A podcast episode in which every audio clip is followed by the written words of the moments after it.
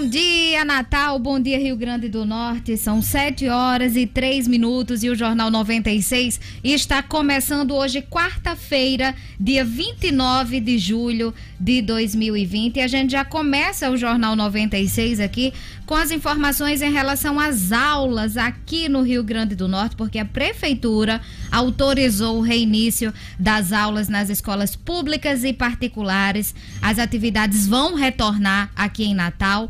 Com base nas quedas dos índices de contágio da Covid-19, a Prefeitura decidiu autorizar a retomada da rede particular pra, a partir do próximo dia 10 de agosto. Já no sistema público de ensino do município, as aulas serão retomadas a partir do dia 14 de setembro, uma decisão que foi tomada ontem após uma reunião e contou com o parecer favorável do Comitê Científico instituído pela Prefeitura que tem norteado as medidas tomadas pela gestão municipal no que diz respeito ao combate e enfrentamento da pandemia da Covid-19. Então, as aulas vão começar a voltar aqui em Natal a partir do dia 10 de agosto na rede particular e no sistema público de ensino serão retomadas as aulas a partir do dia 14 de setembro. Daqui a pouquinho a gente traz mais detalhes sobre esse assunto.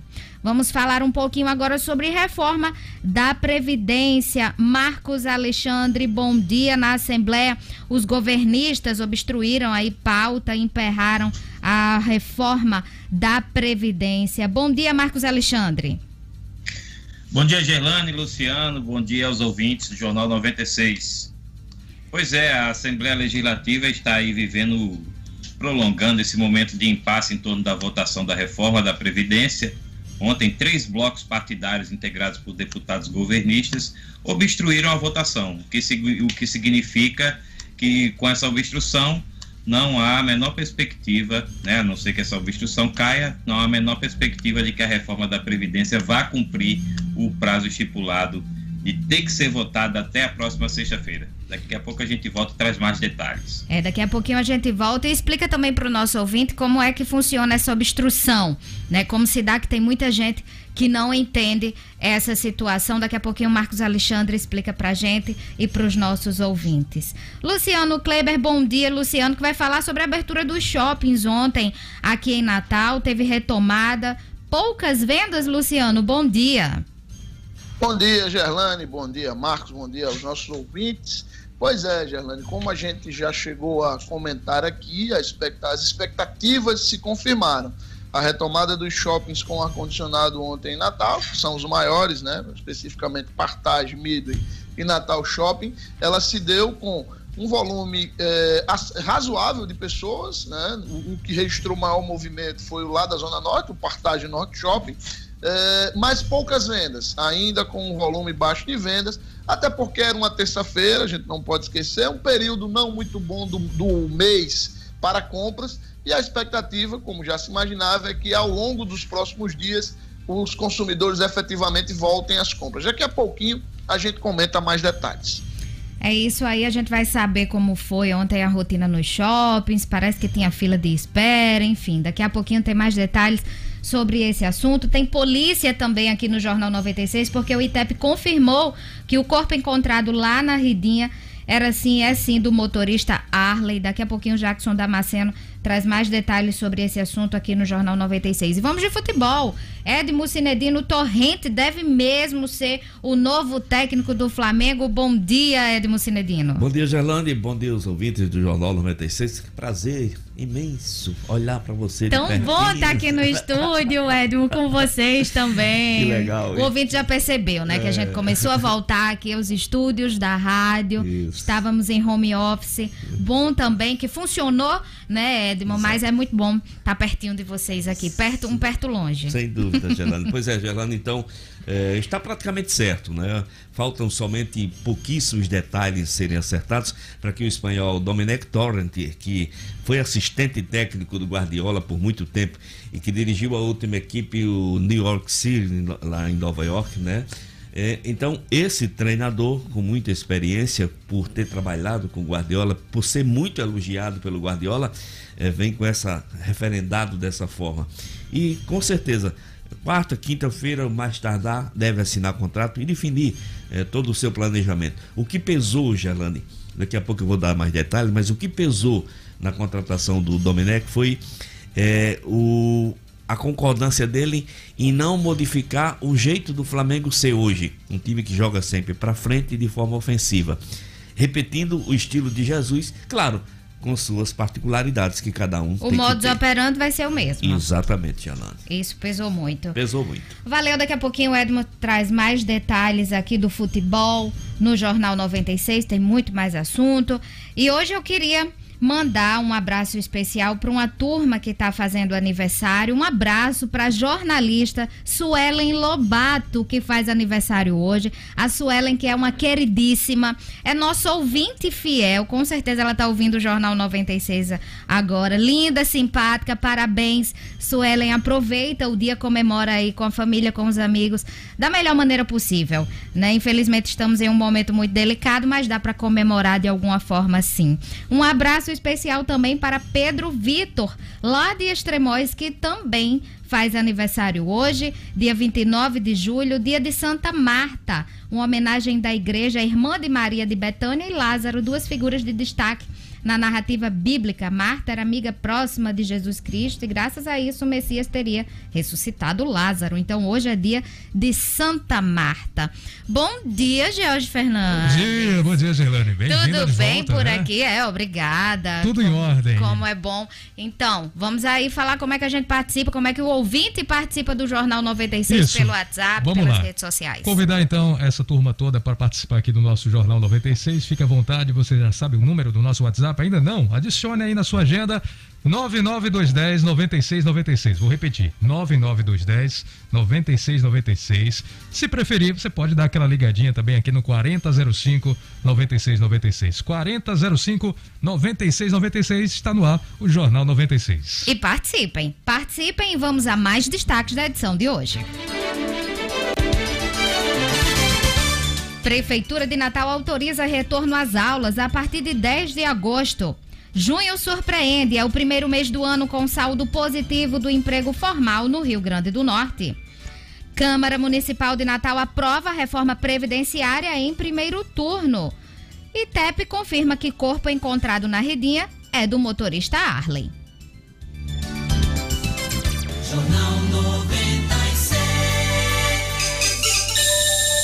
São 7 horas e 10 minutos e vamos às manchetes dos principais jornais do estado hoje. A Tribuna do Norte, que destaca que a volta às aulas em Natal a partir do dia 10 de agosto, como já comentamos aqui no Jornal 96. Daqui a pouquinho eu trago mais detalhes. Uma reunião foi realizada ontem à noite, contou aí com o comitê que orienta a prefeitura em relação às ações de combate à pandemia. Então, as aulas em Natal a partir do dia 10 de agosto na rede particular de ensino e na rede pública também já tem aula, já tem data prevista aí na rede pública municipal para o dia 14 de setembro, decisão tomada na noite de ontem pelo prefeito Álvaro Dias após a reunião com o Comitê Científico Municipal. E os especialistas recomendaram a retomada com base nos índices relativos à Covid, que atualmente estão sendo registrados na capital do Rio Grande do Norte. Ainda não há uma data prevista para a publicação do decreto ou portaria que vai oficializar essa data de retorno às aulas, mas essa é a previsão. Na Previdência, deputados apostam em adiamento do prazo. Também destaque na Tribuna do Norte. Daqui a pouquinho a gente comenta esse assunto com o Marcos Alexandre. População de rua conta com forte apoio da Prefeitura na pandemia. Ocupação de leitos críticos para a Covid-19 cai a 62%. Também destaque na Tribuna do Norte. Reforma municipal é aprovada na Câmara em primeira votação. E sobre o clima, daqui a pouquinho tem previsão do tempo. Em julho, choveu acima da média no interior do Rio Grande do Norte. São os destaques da Tribuna do Norte. E vamos às manchetes dos principais jornais do país hoje. A Folha de São Paulo destaca: gestão Bolsonaro passa a boiada em regras ambientais. O estado de São Paulo estampa pais decidirão se filhos voltam ou não para a escola em São Paulo. Essa decisão não é só em São Paulo, não. Tem muitos pais em dúvida aí se vão mandar os filhos de volta às aulas. Em todos os estados aqui no Rio Grande do Norte não é diferente. É, as escolas, as instituições estão adotando, adotando medidas de segurança para que os alunos voltem às aulas da melhor maneira possível. Há quem fale em uma escala, vai depender aí da série do turno, da idade das crianças e adolescentes está sendo definido. Tem um protocolo, não é de qualquer forma. Mesmo assim, muitos pais estão ainda avaliando se mandam ou não os filhos de volta às escolas. Claro que tem alguns que não têm nem opção de escolha, porque vão voltar a trabalhar também ou já retornaram ao trabalho, e isso tem um peso muito grande também destaque do estado de São Paulo. E o Globo também tem um destaque aqui: vacinação em massa exigirá esforço inédito. Destaque do Globo nesta quarta-feira, dia 29 de julho. E vamos aos destaques do portal nominuto.com. Dioceses divulgam orientações para abertura das igrejas. As celebrações presenciais voltam a ocorrer no dia 15 de agosto, em Natal e Mossoró. Daqui a pouquinho eu comento esse assunto aqui no Jornal 96. Barro Vermelho recebe ação protetiva de bloqueio vacinal antirrábico. A medida se dá em virtude da identificação de um morcego positivado para o vírus rábico na região ali do Barro Vermelho. Primeiro dia do centro Covid-19 na Zona Oeste atende 208 pacientes. Além dos dois centros, vale lembrar que a Prefeitura conta com 10 unidades básicas, funcionando em horário estendido e com o mesmo atendimento. Santuário de Aparecida volta a receber fiéis após quatro meses fechado. A presença de fiéis com mais de 60 anos e de pessoas com sintomas da gripe não é recomendada. São as notícias do portal No Minuto. Acesse www.nominuto.com e fique bem informado. Jornal 96. 7 horas e 15 minutos e vamos chamar aqui Luciano Kleiber, o primeiro assunto dele, falando sobre junho. Junho, que foi um mês que surpreendeu, o primeiro mês do ano, com saldo positivo do emprego formal aqui no Rio Grande do Norte, Luciano Kleiber. Pois é, Gerlane. Uh, ontem o, o CAGED, né, o Ministério da Economia, o Ministério da Economia agora quem divulga esses números, porque agora nós temos uma secretaria especial de trabalho, né? Não é mais ministério. E aí essa secretaria, é quem está gerenciando o CAGED, divulgou os números de junho. No plano nacional, eh, a gente viu aí que houve uma queda no acumulado do primeiro semestre do ano de algo em torno de 1,9 milhão de empregos. Né? No acumulado de, de janeiro a junho, o Brasil perdeu 1,9 milhão de empregos. Uh, no, no, no, mês específico de junho, o saldo também foi negativo no Brasil, isso a gente ainda está falando dos números Brasil, uh, mas um saldo bem menor, um saldo negativo bem menor do que o que a gente vinha registrando em meses anteriores. Foram uh, pouco mais de 10 mil empregos no mês de junho perdidos no Brasil. Só para se ter uma ideia, no mês de maio haviam sido mais de 180 mil empregos. Né? Então, eh, a gente pode identificar que realmente houve uma melhora do ponto de vista do mês de junho no plano nacional. E aí ficou a expectativa da gente saber como é que tinham se comportado esses números aqui no Rio Grande do Norte. E aí por, para nossa surpresa boa, né, para surpresa positiva nossa, é, no Rio Grande do Norte a situação do mês de junho foi ainda melhor do que no plano nacional, porque mais do que ter um saldo negativo menor, o nosso estado teve no sexto mês do ano o primeiro saldo positivo do ano. A gente veio ao longo de todo o ano de 2020 com queda no número de, de empregos formais, né? E aí é sempre bom destacar que a gente está falando aqui de empregos formais, aquele emprego com carteira assinada. É, e no mês de junho, a gente teve um saldo positivo de mil, exatos 1.746 empregos formais. É, esse número ele foi puxado basicamente, né, basicamente pelo setor de serviços E aí também é mais uma surpresa, porque a informação que a gente sempre tem é que o setor de serviços tem tido um desempenho bastante ruim durante o período de pandemia. Mas no mês de junho, aqui no, no, no nosso estado, esse setor teve um saldo positivo de 1.234 postos, puxado basicamente, vejam só, pelo setor de serviços imobiliários na esteira desse movimento que o setor imobiliário vem tendo, as pessoas procurando é, novos, novos imóveis, imóveis com mais espaço, já que foram tolhidas fortemente pela pandemia, se viram aí é, acuadas em pequenos espaços, em apartamentos pequenos, as pessoas é, buscando uma casa, ou buscando um apartamento maior, ou um prédio que tenha uma área de convivência maior, para poder fugir um pouco desse, desse, desse confinamento né, dentro das suas próprias casas. Então, esse movimento no mês de junho puxou fortemente o emprego no nosso estado, com 1.234, como eu já disse, 1.234 eh, de saldo positivo. O setor agropecuário com 885 vagas, também puxou para cima esse nosso número de junho. A má notícia é que, do ponto de vista de acumulado do ano, certo? Ou seja, o acumulado do ano de 2020 até junho, de janeiro a junho, no Rio Grande do Norte, a gente ainda tem um saldo negativo. São 15.831 empregos perdidos no ano no Rio Grande do Norte. Sempre bom lembrar que, como eu já disse, em junho foi o primeiro mês do ano que a gente teve saldo positivo. Pra você ter uma ideia, no mês de abril, que foi o primeiro mês cheio de pandemia, o Rio Grande do Norte perdeu 8.303 empregos formais. Então, quando a gente soma janeiro a junho, o saldo do emprego formal no Rio Grande do Norte é negativo em quase 16 mil vagas.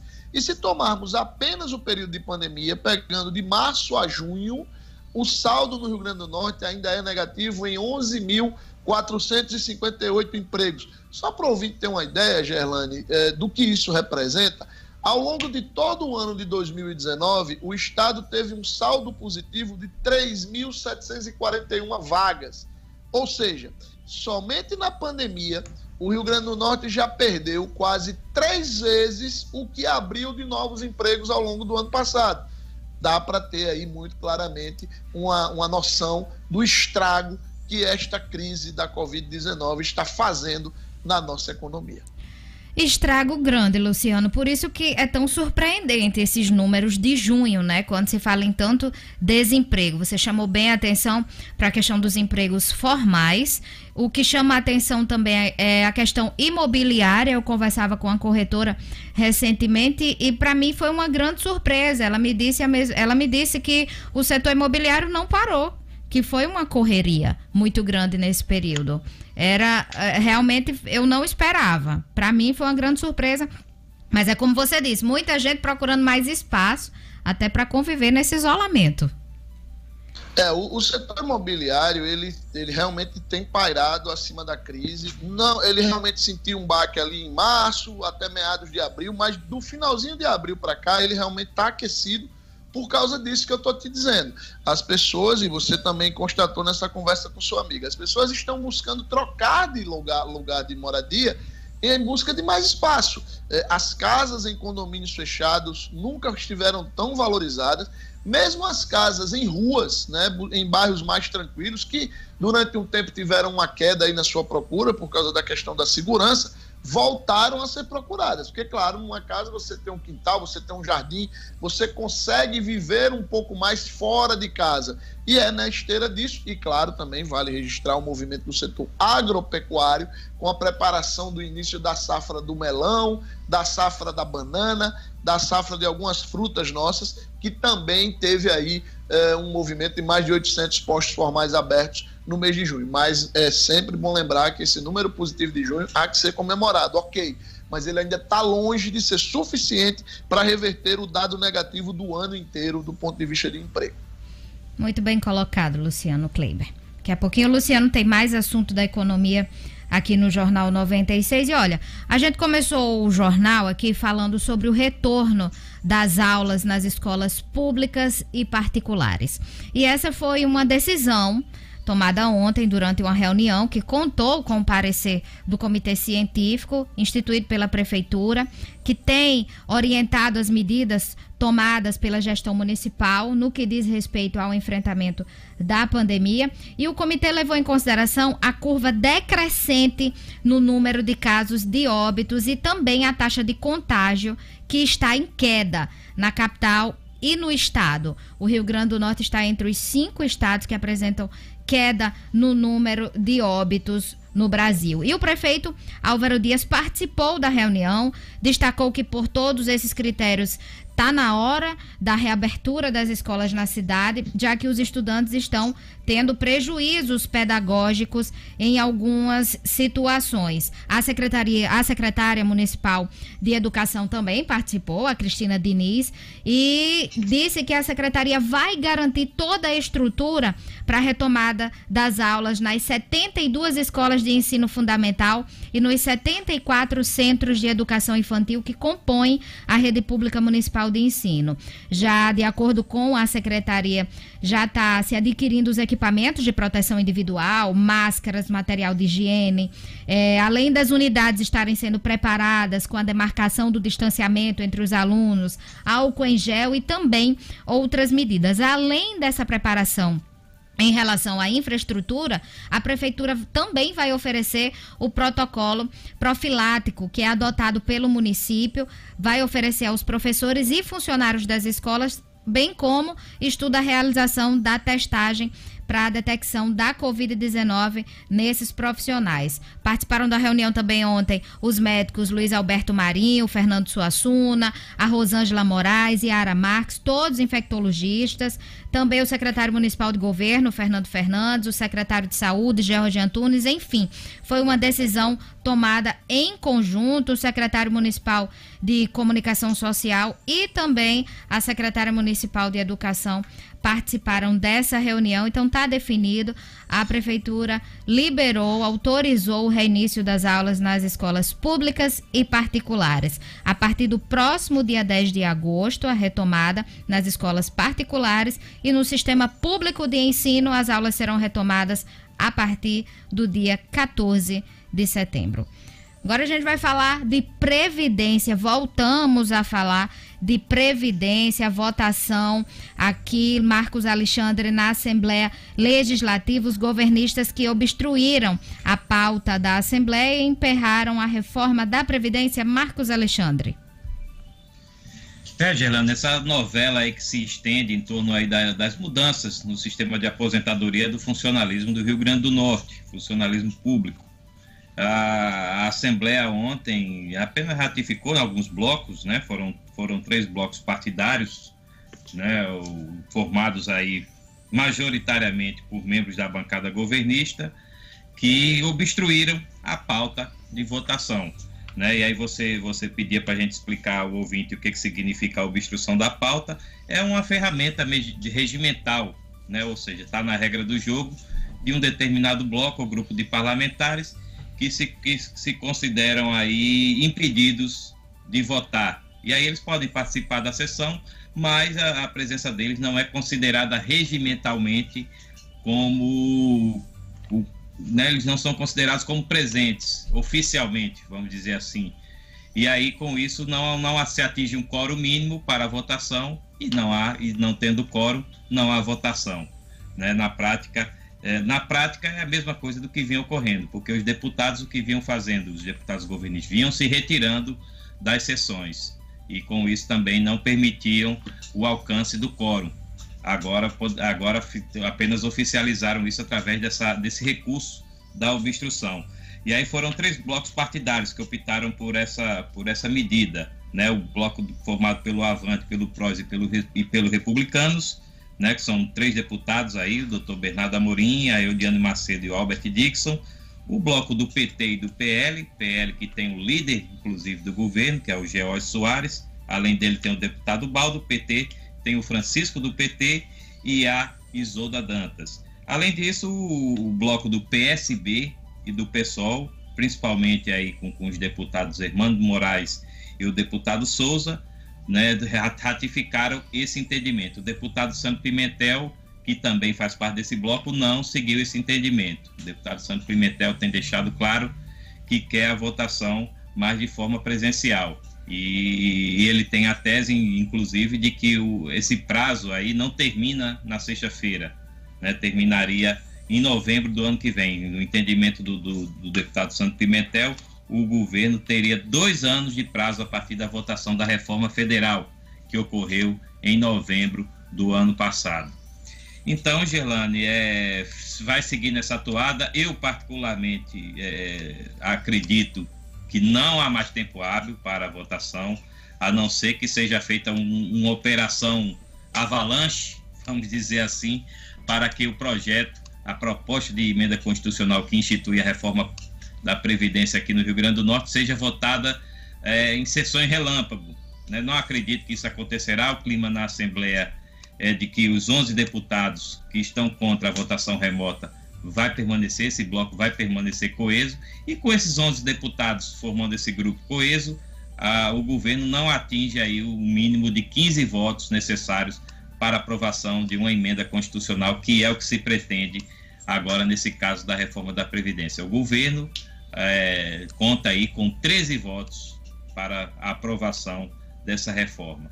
Então, 13 votos, faltariam dois para aprovar a PEC da reforma da Previdência. É, uma, é, é, um assunto que está se estendendo e o governo vai ter agora que analisar ou, ou, ou, depender aí de uma, de uma prorrogação do prazo do governo federal. Existe essa expectativa, a gente vem falando isso ao longo dos programas, nas, nas últimas semanas, mas o fato é que o governo federal ainda não deu nenhuma sinalização concreta, somente em conversas de bastidores, pressão do, dos estados, são três estados que fizeram a reforma da Previdência, e os, e os outros 14, incluindo o Distrito Federal, não fizeram, incluindo aqui o caso do Rio Grande do Norte. Então há, uma pressão em Brasília para que esse prazo seja prorrogado. Mas por enquanto, nada feito. Até agora estamos aí a dois dias do fim do prazo e o que está valendo é o prazo de sexta-feira. E a reforma continua na pauta, Marcos Alexandre. A gente continua acompanhando aí os debates, as tratativas na Assembleia Legislativa. Cada sessão é um, é um suspense, Gerlando, porque vai que o governo consiga os dois votos, né? E, e, aí os deputados retiram essa obstrução, né? Os deputados que fizeram essa obstrução ontem retiram e o governo aprova. Assim, aí vai, aí, aí entra para um novo capítulo que aí vai ter que votar a toque de caixa para ter tempo aí de, de cumprir esse prazo até a sexta-feira. Hoje tem mais sessão, claro, e aí a gente acompanha o, o que, que vai acontecer. É, na Câmara, a Câmara aprovou em primeiro turno a reforma, mas daqui a pouquinho o Marcos Alexandre comenta esse assunto aqui no Jornal 96. Daqui a pouquinho tem mais reforma da Previdência, dessa vez na Câmara Municipal. Aqui no jornal, fique aí, acompanhe. Vamos conferir a previsão do tempo hoje no Rio Grande do Norte. Informações da Clima Tempo. Previsão do tempo. Em Natal, a quarta-feira segue com céu claro e aumento de nuvens ao longo do dia, mínima de 24 e máxima de 30 graus. Em Macau, dia de sol entre nuvens, a mínima fica nos 24 e a máxima chega aos 33 graus. Em Ipanguaçu, a previsão é de sol com algumas nuvens, chove rápido durante o dia e a noite. A mínima na madrugada foi de 25 e a máxima fica nos 34 graus. E em Guamaré, a quarta-feira de sol e temperatura abafada mínima de 25 e máxima de 34 graus. São 7 horas e 31 minutos. O Jornal 96 você pode acompanhar pelo WhatsApp, pelas redes sociais também. E agora a gente vai para a nossa ronda policial. Vamos chamar aqui o Jackson Damasceno, porque o ITEP confirmou que corpo encontrado na Ridinha é do motorista Arley. Os detalhes com Jackson Damasceno. Polícia com Jackson Damasceno, o da massa. Oferecimento Ótica Ideal. Compre seus óculos escuros ou de grau das melhores marcas em até 10 vezes no cartão. Temos convênios com empresas e associações. Facilitamos seu exame oftalmológico. Ótica Ideal. Nosso ideal é fazer você feliz. Edifício Barão do Rio Branco 5. Telefone 3201 6797. Sigam também nossas redes sociais. Olá, meus colegas de bancada. Olá, público da 96. Muito bom dia a todos. Bom, já havia expectativa, havia vários indícios e o exame técnico confirmou que o corpo encontrado na área de dunas da Redinha anteontem numa calva rasa era mesmo de Arley Diego Dantas, de 24 anos, motorista de aplicativo desaparecido desde o último dia 18. Ah, o corpo foi encontrado numa área de difícil acesso na comunidade da África após denúncias anônimas. A confirmação saiu no fim da tarde de ontem após exame de comparação de digitais. Foi possível extrair as impressões digitais do corpo e comparar com a digital do documento do rapaz. A mãe dele esteve no local para fazer o, a liberação do corpo. É, a divisão de homicídios investiga o caso. Ah, há várias especulações, mas eu tenho informações de que talvez não possa, não, não tenha sido um latrocínio, que tenha havido outro motivo, mas isso ainda não foi esclarecido pelo delegado do caso. O sepultamento de Arley acontece hoje, agora pela manhã, no cemitério Vila Parque, em São Gonçalo do Amarante. Fica a expectativa para a gente saber que a polícia descubra é, o porquê de tudo isso e essa brutalidade. Policial militar potiguar é preso em Brasília suspeito de matar garçom. Bom, esse policial militar, cujo nome não foi revelado, está servindo atualmente na Força Nacional, em Brasília. Ele foi preso em flagrante nesta segunda-feira, acusado de assassinar um garçom após uma discussão em um bar no Gama, lá no Distrito Federal. Ah, de acordo com a Polícia Civil lá de Brasília, do, do, Distrito Federal, houve uma discussão nesse bar, nesse restaurante, e no estacionamento o policial militar sacou a arma e atirou contra o garçom Bruno Alves de Lima, de 34 anos. Ele estava de folga, jantava com a esposa, a filha de 3 anos e o cunhado, quando começou a confusão. O Bruno chegou a ser socorrido pelo Corpo de Bombeiros levado para o Hospital Regional do Gama, mas não resistiu aos tiros e acabou morrendo. É, várias testemunhas viram o que tinha acontecido. O policial militar acabou preso lá mesmo e vai responder pelo crime de homicídio. São as informações desta quarta-feira. A gente vai ficando por aqui e até amanhã, se Deus quiser. Jornal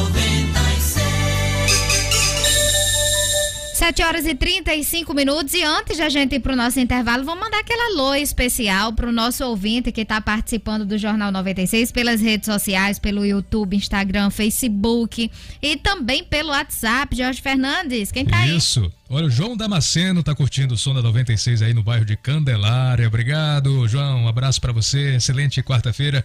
O Deilton tá em São José de Mipibu. E trabalhando agora também, curtindo o Jornal 96, a nossa querida Josélia, que também participou aqui pelo nosso WhatsApp 99210 9696, Gerlane. É isso aí, Luciano Kleiber. Você tem alô especial aí para os seus ouvintes, para os nossos ouvintes? Opa, tenho, tenho sim, Gerlane. Tenho um alô bem especial hoje. Tem um alô bem especial hoje para o Isaac Nasser é, ele que é filho do meu primo Milton, é, então estão agora no, na, na, audiência Milton, meu primo, a esposa dele, a Renata, a outra filhinha deles, a Rebeca, e o Isaac Nasser, que está completando, se não me falha a memória hoje, 16 anos de idade. Parabéns para o Isaac, que Deus abençoe o caminho dele. Um grande beijo para ele. É isso aí, Luciano. Olha, tem um ouvinte mandando um alô aqui para você, é o tio J. Lopes. Ele está dizendo que seu cabelo né? Está ah. cada vez mais arrumado. Ele está pedindo a fórmula. O tio J. Lopes, que é lá do Planalto, passa aí a fórmula para ele, viu? Tio J. Lopes, a fórmula eu vou, não vou só é, dizer, não, eu vou mostrar a fórmula, tá certo? Porque é uma fórmula Calma. extremamente simples, ó. Calma. É isso aqui, ó. Chama escova, entendeu? A gente passa no cabelo e ele fica penteado. É simples assim. Você tá dentro de casa, não tem vento tal, ele fica naturalmente penteado. É, olha aí. Quero mandar um abraço especial aqui também pro Sérgio Melo. Luciano Kleber recebeu um elogio aí pelo cabelo e o Sérgio Melo tá dizendo aqui que eu tô mais magra hoje, eu não durmo. Hoje eu não durmo. Obrigada, Sérgio Melo. E ele disse outro dia estive Aqui ela estava mais forte, botou entre aspas, para não dizer mais gorda. né? Obrigada, Sérgio Mello. A gente vai lutando aí, lutando de pouquinho em pouquinho. Tá difícil, viu? Ficar magra nesse isolamento, comendo mais. Aí a gente desconta tudo na comida, é impossível. Mas obrigada aí pelos, pelos parabéns. Um abraço especial aqui também para o professor Aldemar Almeida, acompanhando o Jornal 96 pelo YouTube. Um abraço, professor. Que Deus te abençoe. Um professor querido, tá sempre na audiência do Jornal 96. A Sueli Melo, como sempre, dizendo aqui que já tinha percebido o cabelo do Luciano Kleiber. O Ítalo Martins, mandando um abraço especial para todo mundo. E o José Braz, ele que está parabenizando o ex-pároco, padre Idalmo César, que está fazendo aniversário hoje, Padre, padre Idalmo César. E o José Braz está deixando um abraço, a gente deixa o nosso abraço aqui também de toda a equipe do Jornal 96. Ele que hoje está, o padre, que está na cidade de São Pedro do Potengi. Então vai o nosso abraço para o padre Dalmo César e também para o José Braz, conectado aqui no Jornal 96. E olha só, quero mandar um abraço especial para o Matheus Fagundes, que está fazendo aniversário hoje, 28 anos. O Flavinho tá mandando um abraço em nome de toda a família, o Flávio Henrique, para o Matheus Fagundes. Parabéns, Matheus, comemore aí da melhor maneira possível. Edmo, você tem alô especial? Ah, eu tenho sim, Gelana. Eu tenho alô especial pro meu queridíssimo, nosso queridíssimo amigo Remo Cipriano. Remo, um abraço, doces. Remo. Grande abraço, meu amigo Remo. Um abraço especial pro meu amigo Assis, da, da Prefeitura Municipal de Natal também sempre na escuta da gente. Meu, meu amigo Raimundo Silvério Freire, o Canela. Um abração para você, para George Freire, seu filho, na luta pelo um ABC melhor, o George Freire. Esse rapaz é realmente um ABCdista de quatro costados. Um abraço também, Gelando, para meu querido eh, professor mestre da fotografia, José Carlos Silva, que também está sempre na, na escuta. escuta. do Jornal 96. É. O Anjinho, Anjinho, o Anjinho. Anjinho escuta 96 o dia todo. Abraço para Anjinho, querido Anjinho. Marcos Alexandre também tem alô especial, Marcos. Vou aproveitar o embalo aí para mandar um alô para o jornalista Marco Aurélio Holder, aniversariante de ontem, nosso amigo ouvinte também do Jornal 96. Um abraço, Marco Aurélio. Saúde e alegrias, muita para você. Um abraço de toda a equipe do Jornal 96. E agora a gente vai para um breve intervalo. Daqui a pouquinho a gente volta. Tem mais notícias da política, da economia, tem futebol, tem esporte aqui com Edmo Cinedino, tem mais cotidiano. Não saiam daí, a gente volta já já.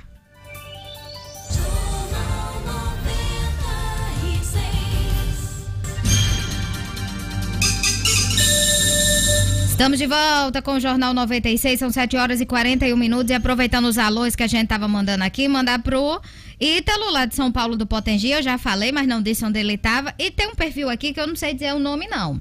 Eu acho que é IPEC. Eu, IPEC, não sei, é Y-P-E-E-Q. Não sei pronunciar, mas ele tá mandando, esse perfil aqui tá mandando um alô para o Paulo Vitor e Maciel, que todos os dias estão ligados no Jornal 96. Então eles estão muito bem informados. Um abraço aí para essa turma. Paulo Vitor, Maciel, que estão ligados no Jornal 96. E olha só, antes de a gente chamar mais um assunto do Luciano Kleiber aqui, vamos falar das igrejas católicas que autorizaram a reabertura de, templo, de templos a partir de agosto.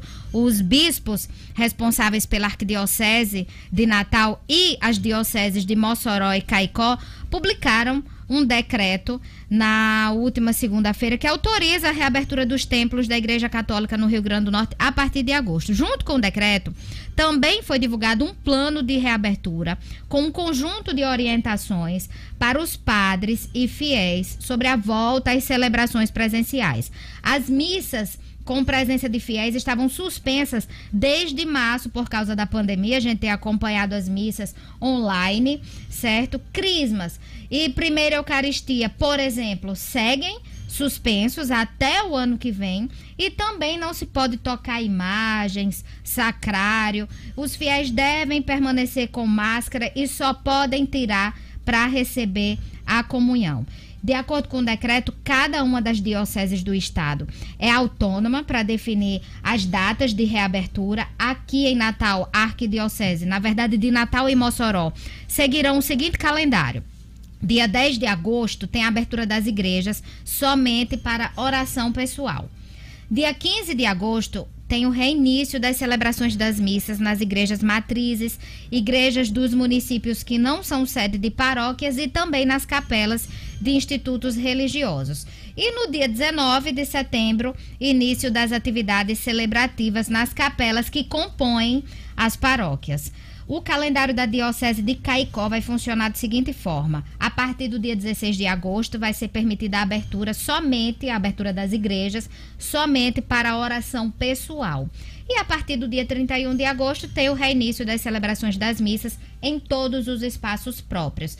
Lembrando que as celebrações deverão contar com número reduzido de fiéis, conforme o decreto que foi assinado pelos bispos, e as recomendações continuam aquelas. Idosos e outras pessoas dos grupos de risco devem continuar acompanhando as celebrações de casa, porque as missas continuarão sendo transmitidas pela internet, pelas plataformas do YouTube, do Instagram, do Facebook. É mais seguro para quem é do grupo de risco, para os idosos. Então, tá aí o calendário da Arquidiocese de Natal e as dioceses também. Tá dado o recado. Eu ia chamar Luciano Kleber, mas vou chamar o futebol. O futebol aqui no Jornal 96, o Edmo Cinedino teve uma reunião que definiu a rodada de reinício do estadual e os jogos terão transmissão da TV FNF. Edmo Cinedino. Esportes com Edmo Cinedino. Pois é, Gelane, ontem à tarde nós tivemos uma reunião na Federação Norte Grandense de Futebol, com a presença do presidente da federação e todos os filiados, e ficou decidido. O reinício já estava previsto, né? Ontem foi batido o martelo, inclusive com a divulgação da rodada que, que marca o reinício. Nós vamos ter América e Globo na Arena das Junas no dia 12 dia 10, às 20 horas e 15 minutos. No dia 12, nós vamos ter Palmeira e Potiguar de Mossoró, lá em Goiânia, no Nazaré,não às 15h30. Nós vamos ter também, no mesmo dia 12, Santa Cruz e ABC, na Arena das Dunas, né? Às 20 horas e 15 minutos. No dia 13, no Frasqueirão, Força e Luz e Açu, às 15 horas e 30 minutos. Esses são os jogos iniciais do nossa, da nossa competição. ABC e América devem promover alguns amistosos um ou dois amistosos gelando até a volta do campeonato. Tem esse final de semana e tem, e tem a metade do próximo. Então, o América já tem em vistas aí amistosos contra o Clube da Paraíba. Com relação à transmissão, gelando, o que é que, como é que vai ser? Existe uma plataforma né, que é o Futebol Card, que é, é, vamos dizer assim, ele é o bilheteiro, ele é o cobrador, ele cobra para você para transmitir e repassa esse, esse dinheiro para os clubes. E lógico que esse dinheiro será repassado para a federação. A federação fica com uma responsabilidade, que seria de ABC ou de América, que a princípio iria transmitir os seus jogos como mandante, mas ABC e América, muito, mas muito coerentemente, posição que eu aplaudo do presidente Leonardo Bezerra do América, né, que resolveu é, deixar essa transmissão a cargo da federação para que todos os clubes sejam contemplados. contemplados.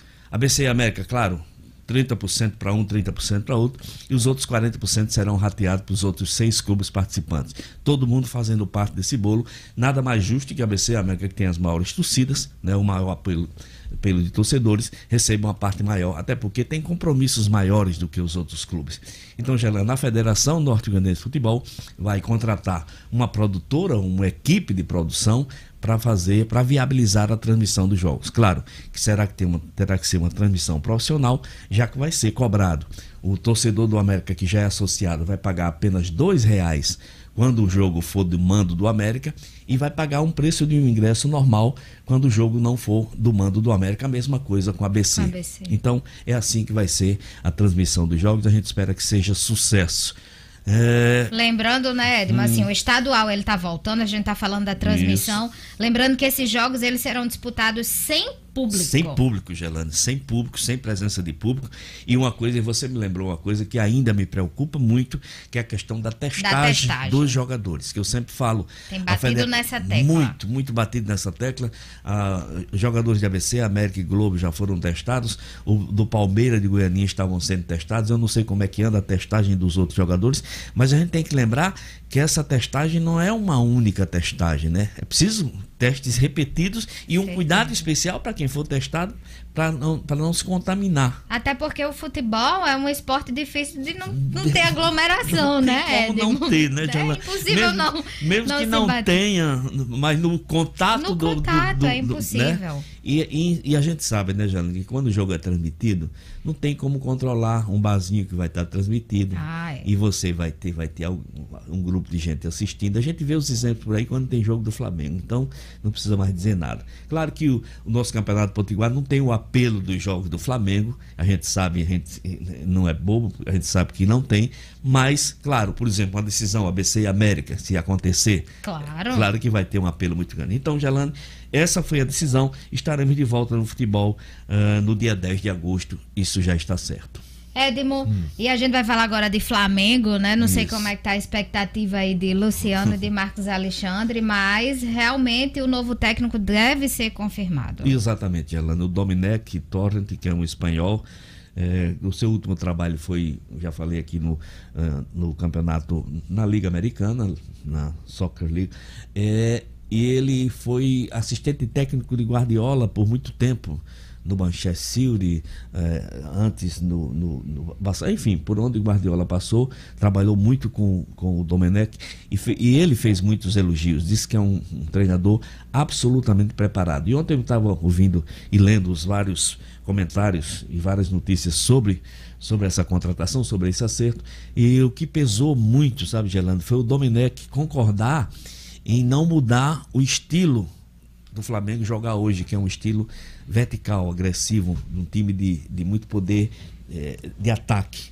E o Domenech concorda em, em continuar seguindo esses mesmos di- ditames, vamos dizer assim, do técnico Jorge Jesus, que deixou o Flamengo para assumir o Benfica. Isso pesou muito na hora da contratação do Domenech. E claro que os nomes que a princípio seria prioridades para o Flamengo não aceitaram o convite, que foi o Leonardo Jardim, que disse que não tem, não tem intenção de trabalhar nesse momento na América do Sul, e o outro foi o Carlos Cavalhal, que estava treinando o Rio Ave e que está praticamente certo com o Braga de Portugal. Então, eh, o Domenech era o terceiro. Teve uma conversa também com o Fernando Hierro, que foi treinador da Espanha na Copa do- da Rússia, mas acabou eh, que o Flamengo, a diretoria do Flamengo, pendeu mais para o lado do espanhol Domenech, que a gente, eh, quarta ou quinta-feira ou mais tardar, segundo a imprensa, segundo todo o noticiário, esse acerto desse martelo deve ser batido, a assinatura de contrato, que deve ter a duração de um ano, Gerlane. Edmo, Ceará bateu o Fortaleza, está na final da Copa do Nordeste. Pois é, Gerlane, esse jogo foi ontem à noite. É, todo mundo aí acreditando que o Fortaleza seria finalista, mas o Ceará fez uma belíssima partida, venceu de 1 a 0 o gol do Klaus. E eu queria estar na final. Hoje tem Bahia e Confiança, que é a outra partida, a outra semifinal que vai definir o outro finalista. Eu queria destacar ontem, nesse jogo de ontem, Gelane, jogo dificílimo, clássico, de muito apelo emocional, de muito radicalismo, de muito fanatismo, a gente sabe. Fortaleza Ceará foi dirigido pelo Potiguar, Caio Max Au- Augusto que deu um show de arbitragem, foi uma arbitragem perfeita com seus assistentes, o Jean Márcio e o Flávio Barroca. Quer dizer, o Rio Grande do Norte, se não está presente com os clubes nessas semifinais da Copa do Nordeste, mas está presente na arbitragem. E eu até digo que o, o Caio é um sério candidato a apitar a final dessa Copa do Nordeste. É isso aí, Gelano. É, Edmo, só aproveitar Hum. o seu assunto aqui do futebol para a gente registrar, infelizmente, um registro é, triste, né, aqui da morte falar do, do jornalista. Exatamente, Rodrigo Rodrigues, Que 45 coisa. anos. 45 né, anos, artista, músico, Músico. apresentador, Pois é. cara super do bem. Rapaz, emocionante. Lutou muito. Lutou muito. Emocionante Lutou muito a a homenagem Covid. que a ESPN, os seus ex-companheiros de ESPN Foi fizeram. bonita, Muito Edmo. bonita, Bonita, né, a homenagem ontem, uma homenagem simultânea. Inclusive, ele recebeu homenagem de vários lugares por onde ele Vários passou. lugares, porque exato. ele fez história, era muito cativante, era um jornalista que cativava. Até quando ele apresentava programa de música, né? Ele cativava lá os músicos, os cantores. Muito Uma bacana a homenagem e infelizmente a gente faz esse registro, Rodrigo Rodrigues, 45, 45 anos, né? anos. Mais um que a gente perde pra Covid, Mas, infelizmente. infelizmente, Gerlane. Infelizmente, mas ele lutou pra caramba. Tava mal, a gente tava acompanhando. Chegou a passar por uma cirurgia para diminuir a pressão intracraniana, Intracraniana, né? exatamente. Após a equipe médica confirmar uma trombose venosa cerebral. Enfim, infelizmente, não re- resistiu. Infelizmente, É fica aí nosso registro. Mais futebol, Edmo, mais Não, esporte. Só aproveitar a presença hoje para o pessoal me cobra tanto, eu mandar um abraço para o povo. Ele diz, rapaz, Edmo, você esqueceu da gente. Eu, falo, eu digo, não, rapaz, é porque sem a presença fica difícil de eu pedir um tempinho já. Mas sabe quem? é? Olha só, Baba de Cachaça. Pronto, aqueles nossos É. amigos bem Baba de cachaça. Baba de cachaça. Pé de, pé de bicho. Vamos lá. É, de- é, boca de caçapa. Tá ótimo. Bebê e cabeça de bode. Eu já vi que o mais comum é bora porra. Bora, é o Bora Porra. É, ele é o mais comum, assim, é o mais Bora comum. Porra é um abecedista histórico, né? Pois um é. abraço pros amigos. Oi, Luciano Kleiber. Gelane, sabe o que é que eu acho engraçado? É, Edmo vai dizendo os nomes e eu não sei vocês, mas eu fico imaginando. A, na a fisionomia. Não, com certeza. Com Eu fico certeza. imaginando, né? O cara, boca de caçapa, eu fico imaginando. Ed, Cara, você tipo, devia trazer a que foto uma- dele. Uma É. gargalhada quebra aquela boca do tamanho do mundo. Pode crer. É, Sabe, aquela boca de sinuca estragada. Tem, tem um amigo meu também chamado. Boca, Boca de CD. Boca de CD também. Boca de um CD abraço. também. Ah, Boca de CD. Boca de Pois é. CD. Minha Imagina. nossa, é cada um. Pois é, Mas Jana, vamos essa- embora. Um abraço turma, pra essa turma. Essa turma da praia tá. Então eu lembrei de vocês hoje. Lembro sempre, mas hoje eu tô mandando esse abraço especial pra vocês. Continue com a audiência que vocês é muito. A audiência de vocês é muito importante. E mandem uma foto pra Edmo, É. porque a gente, vai, fi- a gente vai ficar assim, imaginando como Ah. são vocês. Então mandem uma foto pra Edmo, que agora a gente vai cobrar essa foto Exatamente. aqui. Pra colocar no ar, pra ficarem conhecidos também na TV. Ah, Aproveitando rapidinho, mandar um abraço aqui pra Janson Máximo, que tá curtindo agora, indo trabalhar, curtindo o Jornal 96, viu? Eita, muito bem. Chegando no trabalho muito bem informado. Um abraço pra essa turma. Valeu, Edmo. Até amanhã com mais futebol. Até amanhã, Gelano. Um grande abraço a todos. 7 horas e 55 minutos e a retomada do comércio e de outras atividades traz uma série de dívidas para quem empreende. A empresa está pronta para reabrir? Os clientes se sentirão seguros para voltar? Para essas e outras questões, o Sebrae apresenta consultoria em bioprevenção, diagnóstico completo da sua empresa com identificação de pontos de risco, plano de ação e procedimentos de segurança. Reinicie os negócios com esse importante diferencial competitivo, a consultoria em bioprevenção. Inscreva-se hoje mesmo no site rn.sebrae.com.br ou pelo 0800 570 0800 ou no Sebrae mais perto de você. Apoio governo do RN, RN mais saudável, Sebrae, a força do empreendedor brasileiro. Já que a gente está falando em empreendedor, vamos voltar, vamos voltar à economia. Shoppings de Natal têm retomada com poucas vendas e controle biosanitário rígido. Luciano Kleber tinha fila ontem em alguns shoppings, né?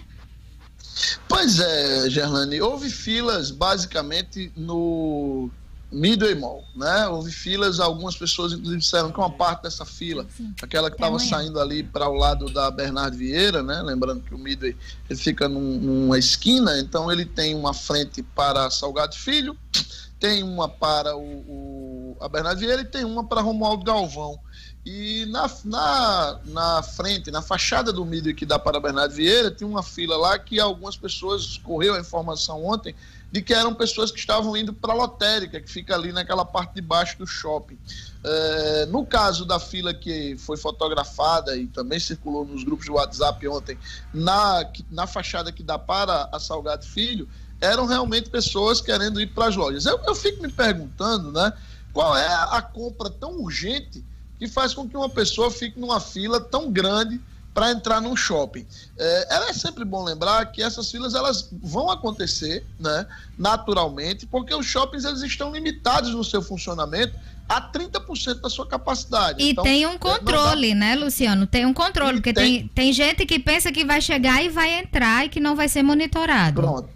É exatamente a segunda vertente desse meu comentário. E, e, aí, nisso, os shoppings estão de parabéns, a gente não esperava nada diferente. Há um nível de responsabilidade muito grande desses empreendimentos, eles sabem é, toda a, a, a, preocupação que eles têm que ter, estão seguindo rigidamente os protocolos, as pessoas têm sua temperatura corporal medida na entrada, elas pisam em tapetes sanitizantes, é, então há realmente esse controle e há essa preocupação em deixar os corredores o mais livres possível, exatamente para evitar aglomerações que seriam fatais, né, do ponto de vista de disseminação da Covid-19. Então, é, o que marcou para mim ontem foram esses três pontos. Primeiro, essas filas que eu, particularmente, não consigo entender o que leva uma pessoa a ficar numa fila tão longa é, para entrar num shopping. É, a segunda coisa que me chama a atenção é exatamente essa responsabilidade das, das administradoras, dos shoppings em si, garantindo que quem realmente precisar frequentar suas lojas faça isso com toda a biossegurança possível. E o terceiro ponto, que era de se esperar, é que as vendas ontem ainda não foram, obviamente, estão longe de ser o que o comércio espera. Mas esse primeiro passo precisava ser dado. É, para essa retomada efetiva, precisava se dar esse primeiro passo. As pessoas precisam recobrar o hábito de ir ao shopping. As próprias lojas precisam começar aos poucos a refazer seus estoques é, algumas pessoas com quem eu conversei ontem que foram a lojas é, também chegaram a reclamar de, de falta de alguns itens, né? É, principalmente os itens que foram mais usados ou que estão sendo mais usados na pandemia, né? Por exemplo, um exemplo que eu posso dar, as lojas de material esportivo, elas não têm alguns itens que as pessoas estão usando, por exemplo, para se exercitar em casa, né? Então, é, realmente as lojas estão aos poucos se recompondo seus estoques para poder atender a contento os seus clientes. Então, como eu disse, foi um primeiro passo é, válido, é, acredito que com toda a segurança possível, e agora a tendência é que haja uma evolução no, no impacto econômico dessa retomada dos shoppings. É isso aí, mas está de parabéns mesmo, tem esse controle e as pessoas também precisam se policiar, não tem essa pressa. Não tem essa pressa, então não precisa, porque fila, bem ou mal, é uma aglomeração, mesmo que se mantenha a distância. Então, evitar nunca é demais. Luciano, a gente está falando aqui de decreto, abertura de shopping. Já tem uma data para os bares e restaurantes voltarem a vender bebidas. É um decreto também. Como é que vai funcionar? Na realidade, foi uma portaria conjunta, editada ontem no Diário Oficial pelo governo do Estado, é, que mostra que, que aponta o dia 5 de agosto, né, semana que vem, é, como data para a possibilidade de que possam ser para, a possibilidade de que os, os bares e restaurantes com mais de 300 metros quadrados possam comercializar bebidas alcoólicas. Isso seria quarta a partir de quarta-feira da semana que vem. É um pedido antigo, né, do, dos bares que, que na retomada eles já pudessem fazer essa comercialização, porque o bar abrir sem poder vender bebida alcoólica é até meio que, que é, é, incompreensível, né? até meio que é, pouco operacional. Então, o, o governo ontem é, editou essa portaria conjunta, que é assinada pela SEDEC, pela CESAP, é, IP, Secretaria de Saúde, SEDEC e Gabinete Civil do governo do Estado, para que a partir da próxima quarta-feira, os bares que estão permitidos funcionar também no Estado a partir da próxima semana, eles possam retomar com a venda de bebidas alcoólicas. É, a gente está acompanhando essas portarias, esses decretos e sempre atualizando o nosso ouvinte. Luciano, você que tem um recado aí para incentivar as compras locais. Luciano Kleiber. Pois, pois é, Gerlane, temos sim. É, agora é a hora que, da gente falar de uma rede genuinamente potiguar que está se espalhando pelo Nordeste. Presente nos estados da Paraíba, Pernambuco e Rio Grande do Norte, a Unifarma já conta com mais de 650 lojas. São farmácias nos grandes centros, nas pequenas cidades, nos bairros mais centrais e nos mais afastados. Ou seja, sempre onde a gente mais precisa. Portanto, faça como eu e valorize as empresas da nossa terra. Lembre que são elas que dão emprego ao nosso povo e ajudam a nossa economia. Quando o assunto for a sua saúde, procure a farmácia amiga, procure as lojas da Unifarma. Lá você encontra conforto, atendimento personalizado e o melhor, preço baixo de verdade. Eu garanto. Unifarma, uma farmácia amiga, sempre perto de você. Você garante e Luísa também aí, né? Incentivando a comprar fralda na Unifar. Ana, Lu, Ana Luísa tá Maravilhosa tá a participação ela tá dela. Ela tá fazendo questão de participar do Mexendo da Unifar. É bom demais, tomara, isso que é ao vivo, vida real. Vai, tomara que ela não vá me pedir um percentual. Era justo. Valeu, é isso aí, Luciano Kleiber. Olha, vamos voltar a falar de política, né? Porque a Câmara Municipal de Natal aprovou em primeiro turno a reforma previdenciária em Natal, Marcos Alexandre. Reforma da Previdência está na moda, hein, Gerlane? A, a Câmara Municipal também está apreciando aí a proposta da Prefeitura de Natal, enviada uma proposta é, muito alinhada com a, com a reforma federal porque, porque atende a, a, unicamente aquela questão da alíquota de 14%, uma, uma alíquota linear que vale para todas, todas as categorias de servidores do município. Ontem a Câmara aprovou em primeiro turno essa proposta, sem, sem emendas, com uma votação tranquila, né? diferentemente do que, do que se espera para o segundo turno, que está previsto para amanhã, segunda votação porque aí é, é a votação em que devem ser apreciadas as emendas é, a, a, um grupo de vereadores propondo aí uma alíquota progressiva, que é aquela que começa numa faixa menor de 12% e vai até as maiores. Então, é, essas alíquotas ainda estão sendo discutidas na Câmara, então devem surgir emendas, são esperadas emendas nesse sentido amanhã quando, quando ocorrerá a segunda discussão. Havendo, havendo a votação em segunda discussão, aí a Prefeitura vai analisar o que foi aprovado na Câmara e, e analisando, pode sancionar ou vetar integralmente ou alguns pontos da reforma da Câmara. Mas na Câmara a, a, proposta está realmente mais avançada, diferentemente do que vem ocorrendo na Assembleia, onde já se arrasta aí por três semanas na Câmara Municipal. Já houve essa votação em primeiro turno e amanhã a expectativa, com um pouco mais de discussão, porque vão entrar as emendas, já, já há essa votação prevista para o segundo turno e o segundo e a votação final. Então, segundo quer... turno e o, e o, último turno, digamos assim. Esse último turno promete ser mais acirrado, Marcos Alexandre? Promete, promete ter mais discussão, porque há essa possibilidade de apresentação e, e debate sobre emendas. É muito pouco provável que não haja essa discussão amanhã. E aí, tendo, tendo discussão, a, a, gente, a gente espera aí um pouco mais de acirramento. É isso aí. Marcos Alexandre, você também tem uma dica mais, essa relacionada às eleições.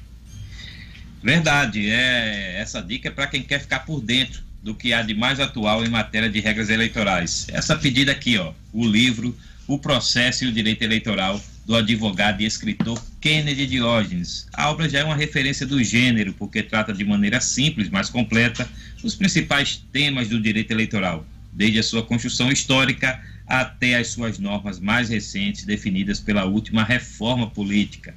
O livro O Processo e o Direito Eleitoral é importante fonte de, fonte de consulta, né? uma importante fonte de consulta para quem deseja participar das campanhas eleitorais, até mesmo como candidato. O livro escrito pelo advogado Kennedy Diógenes está à venda pela internet no site www.ueleitor.com.br www.ueleitor.com.br você pode achar o livrão aqui. É isso aí, tá dada a dica do Marcos Alexandre, muito válida, livro muito bom, vale muito a pena.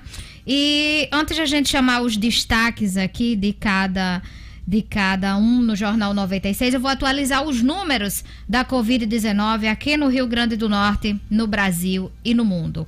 Aqui, o Rio Grande do Norte chegou a 48.374 casos confirmados e 1.714 mortes pelo novo coronavírus desde o início da pandemia. Foram 1.083 novos casos e 17 mortes em relação ao boletim da segunda-feira. O estado tem ainda 187 óbitos em investigação e o número de pacientes recuperados se mantém na casa dos 22.901, segundo o boletim. Quase 23 mil pessoas recuperadas.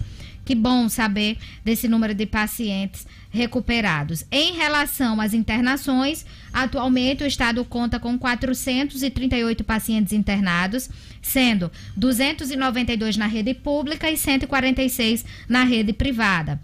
A taxa de ocupação dos leitos críticos, semi-intensivos e UTIs é de 63% na rede pública e 45% na rede privada. No Brasil, o consórcio de veículos de imprensa divulgou o novo levantamento da situação da pandemia a partir de dados das secretarias estaduais e o país registrou 897 mortes nas últimas 24 horas, chegando ao total de 88.634 óbitos. Sobre os infectados, já são 2.484, aliás, 2 milhões 484.649 brasileiros com o novo coronavírus desde o começo da pandemia. 38.252 desses confirmados no último dia. São Paulo não teve o balanço de mortes e de casos divulgados pela Secretaria Estadual de Saúde até as 8 horas da noite de ontem, quando o consórcio de veículos de imprensa atualiza o boletim. E considerando os dados da segunda-feira, dia 27, São Paulo estava com média de mortes em estabilidade em 2%. No mundo, são 16 milhões 917 mil 714 casos confirmados, com 663.942 óbitos. Esses são os números do último boletim atualizado aqui no Rio Grande do Norte, no Brasil e no mundo. Como diz Diógenes, todos na tela, né, Clebinho? Pra gente saber os destaques de hoje no Jornal 96. Marcos Alexandre, qual foi o seu destaque? O destaque, Gelane, foi a oficialização do que já vinha sendo colocado em prática. A bancada governista obstruiu a pauta na Assembleia Legislativa e, com isso, travou de vez a reforma da Previdência. Até é, uma posição em contrário fica obstruída a votação da reforma. Prefeitura de Natal autoriza reinício das aulas nas escolas públicas e particulares a partir do dia 10 de agosto na rede particular de ensino e a partir do dia 14 de setembro na rede de ensino, no sistema público de ensino do município. Luciano Kleiber, qual foi o seu destaque de hoje? Meu destaque foi que o mês de junho surpreendeu no emprego formal no Rio Grande do Norte, tendo sido o primeiro mês do ano de 2020 a registrar um saldo positivo. No acumulado do ano, infelizmente, o Estado ainda tem mais de 15 mil vagas formais perdidas. É isso aí. E o Jornal 96 fica por aqui, agradecendo a Marcos Alexandre, Luciano Kleber, Jorge Fernandes, Clebinho O'Hara também, super produtora, sempre orientando a gente aqui no Jornal 96. Um abraço, O'Hara. E a gente volta amanhã com mais notícias, se Deus quiser. Tchau, tchau. Até amanhã. Tchau, até amanhã. Valeu, Gelane. Até amanhã.